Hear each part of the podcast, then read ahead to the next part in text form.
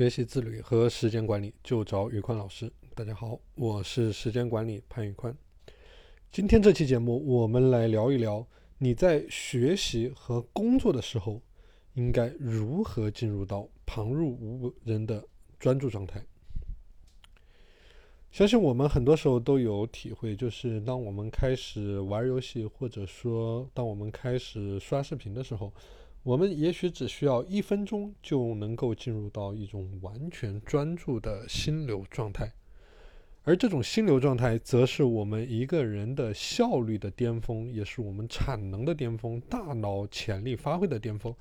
那么，有没有办法能够让我们在学习和工作的时候，也同样进入到这样高度专注的心流状态呢？今天我来和大家分享五个具体的方法。在分享这些方法之前，我想先跟大家聊一聊学习成效或者工作成效的这么样一个公式：学习成效就等于时间的投入加上精力的投入。所以说，我们在单纯的追求时间的投入和精力的投入的时候，都会让这个。公式失衡，所以说我们的学习的成效或者说工作的成效，一定是建立在，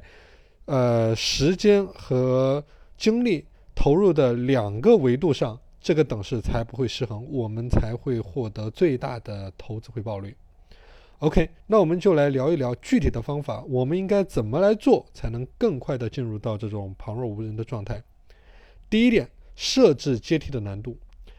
当你在学习和工作的时候，你要对抗的难度是不一样的。比如说，有的人擅长英语，那么他读一篇英文文章，也许五分钟就能完全理解；而有的人擅长数学，那他做一道数学题，他也很快能够解开。但是，擅长英语的这个人不一定能够解决数学的问题，而数学的这个人不一定能够读懂英语的文章。所以说，根据你自己的情况，拿出一张白纸。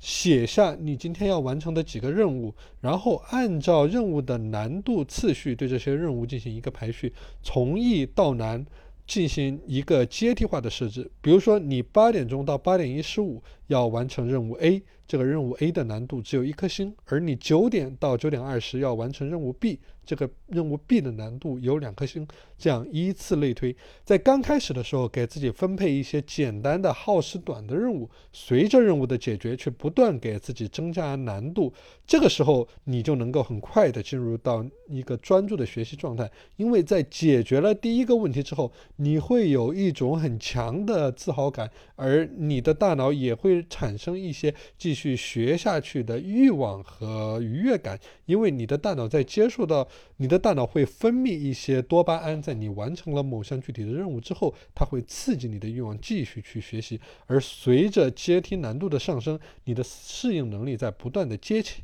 呃增强，那些看似很困难的任务被你势如破竹，一个一个的解决掉。所以说，这是第一点，去设置一个阶梯难度。第二点，注重环境的整洁程度。这一点很容易被大家忽略，就是说环境的整洁与否，在很大程度上也会，呃，也会影响着我们的专注力。环境越是整洁，我们整个人越是赏心悦目，我们的注意力也越越容易集中起来，越容易进入到这样一个忘我忘我的学习状态。而环境若是混乱糟糕，你的注意力就会被吸引到一些无关紧要的事情上面去，被分散掉。面对恶劣的环境，你首先想到的不是去学习，而是在想啊，在这样的环境里面，我怎么去学习？所以说，你怎么能做到专注呢？第三点，切断外界的干扰源。如果我要问你，你在学习或者工作当中，你的专注力的第一大杀手是什么？你肯定会告诉我是手机，因为学习和工作它本来就是一个痛苦的过程，而手机则是可以让你，呃，迅速的脱离这样一个。痛苦的过程，然后进入到一种娱乐或者休闲的状态。所以说，在学习和工作的时候，你的手机绝对是一个潜在的危险来源，一个高风险点，它会引诱着你走向深渊，蚕食掉你学习时候的宝贵的时间和精力。所以说，我们要做的就是去降低风险，把风险给降下来，拿掉手机，不去接触手机，或者说，呃，你可以。定一个固定的时间段，比如说每半个小时、每一个小时去查看一下手机，以此来降低外界干扰的风险点。OK，这是第三点。第四点，强制性的休息。这个就像我们出外旅游的时候，比如说，呃，旅游大巴在经过了一个长时间的驾驶以后，司机师傅在呃经过一些关卡的时候，都会进行都会被进行一些强制性的休息。这个同样也适用于我们的学习和工作当中。进行短暂的休息不是浪费时间，而是让你能够在下一个长时间段进行高效的学习，能够更快进入到旁若无人的学习状态。这也就是我们说的“磨刀不误砍柴工”。